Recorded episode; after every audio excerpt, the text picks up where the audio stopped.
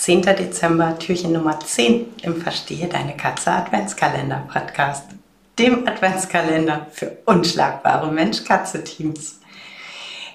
Bei meinem Post, dass ihr euch Themen wünschen dürft für den Podcast, kam eine Frage oder ein Wunschthema, wie finde ich eine gute Katzenpsychologin? Und die Frage ist tatsächlich richtig gut und gar nicht leicht zu beantworten, weil es einfach viele Facetten bei dem Thema gibt. Die erste Facette ist Katzenpsychologin, Katzenverhaltensberaterin, Katzentrainerin. Das sind alle keine regulären Ausbildungen. Das heißt, jeder darf sich heute so nennen, damit ähm, gründen und da arbeiten. Natürlich kannst du auch ähm, eine Ausbildung, ein Fernstudium, Wochenendkurse, wie auch immer machen. Am Ende hast du dann ein Zertifikat. Das sagt aber tatsächlich auch noch nicht so wahnsinnig viel über die Kompetenz aus, denn auch Zertifikate unterliegen in Deutschland ähm, keinen Regularien. Das heißt, ich kann mich an den Rechner setzen, kann mir ein schickes Zertifikat basteln, druck das aus, klebe es an die Wand hinter mich, ich habe ein Zertifikat. Ja, das heißt, ähm, nur weil ein Fernstudium, eine Wochenendausbildung gemacht wurde, die mit einem Zertifikat abgeschlossen wurde, heißt es noch nicht, dass die Ausbildung solide und qualitativ hochwertig war. Und das Dritte, selbst wenn die Ausbildung qualitativ hochwertig war, heißt es noch lange nicht, dass am Ende des Tages derjenige, der die Ausbildung gemacht hat, dann ähm, ja ähm, wirklich gut mit den Tieren arbeitet. Ne? Da kommt dann immer der, der persönliche Faktor mit rein. Ich hatte da schon mal drüber gesprochen in einem Podcast, ähm, dass am Tag meiner Abschlussprüfung, die war äh, vor Ort am Tag meiner Abschlussprüfung, bevor wir ins Gebäude rein sind, in der Gesprächsrunde äh, eine Mitstudierende knallhart sagte, ich weiß gar nicht, was ihr alle habt mit dem Thema Wasserpistole, Wasserspritze. Ich sag's euch, wie es ist. Bei meinen Katzen hat das wunderbar gewirkt und ich werde das auch in der Beratung empfehlen. So, wow, geil. Diese Person hat die gleiche Ausbildung gemacht wie ich, sogar im gleichen Zeitraum. Ähm, also ich weiß tatsächlich, welche Ausbildung sie gemacht hat. Ich weiß, welche Inhalte vermittelt wurden.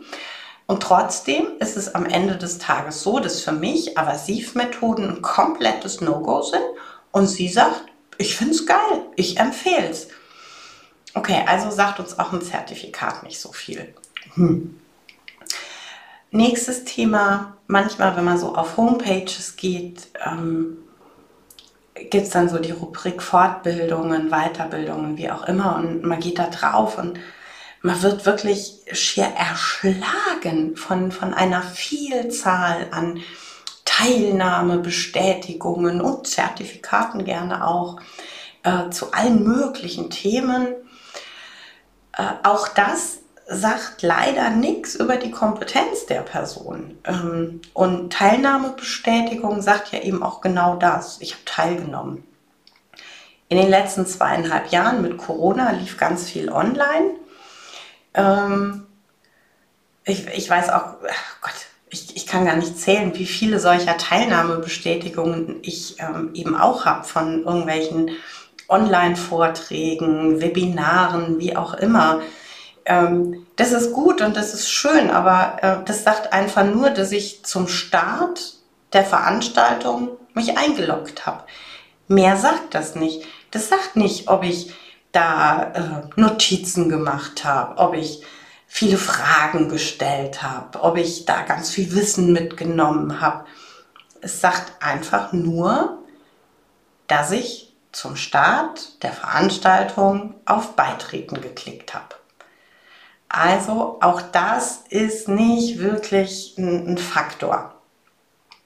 Und dann zum guten Schluss, damit es jetzt richtig kompliziert wird, die für dich passende Katzenpsychologin zu finden. Unheimlich entscheidend ist auch, die persönliche Ebene zwischen Hüter und Katzenpsychologin. Es kann jemand fachlich noch so versiert sein und die Tipps, die er gibt, können noch so fundiert und ausgeklügelt sein.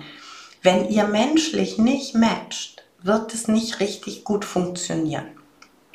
Das heißt, mein Tipp, wie findest du die für dich passende, fachlich gute Katzenpsychologin? Schritt 1, ganz primitiv, Google. Ja, einfach mal wirklich googeln, Katzenpsychologin, Katzenverhaltensberaterin, dann wirst du eine nicht gerade kleine Anzahl an Homepages angezeigt bekommen. Klick dich da durch, guck ein bisschen, was sind das für Texte, wie liest sich das für mich, fühlt sich das für mich gut an beim Lesen oder eher nicht so. Ähm, dann guck, wo ist derjenige zum Beispiel auf Social Media oder wie hier jetzt mit einem Podcast vertreten ähm, lies dir Beiträge durch, hör dir Podcast-Episoden an. So kriegst du ein Gefühl für die Person und dafür, wie die Person denkt und fühlt. Denn Worte, geschrieben oder gesprochen, ähm, zeigen immer, welche Haltung derjenige hat, welche äh, ja, Gedanken und Gefühle er hat, gerade auch in Bezug auf Katzen und ihre Hüter.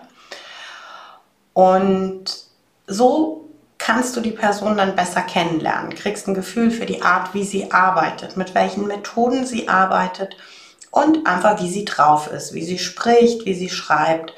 Und wenn das alles für dich passt, wenn du so das Gefühl hast, die, die Dinge, die die Person über Katzen von sich gibt, sind fundiert und du findest die Person sympathisch, dann ist es echt eine gute Basis, um in Kontakt zu gehen mit derjenigen und dann einfach nochmal hinzuspüren, passt's oder passt's nicht von beiden Seiten.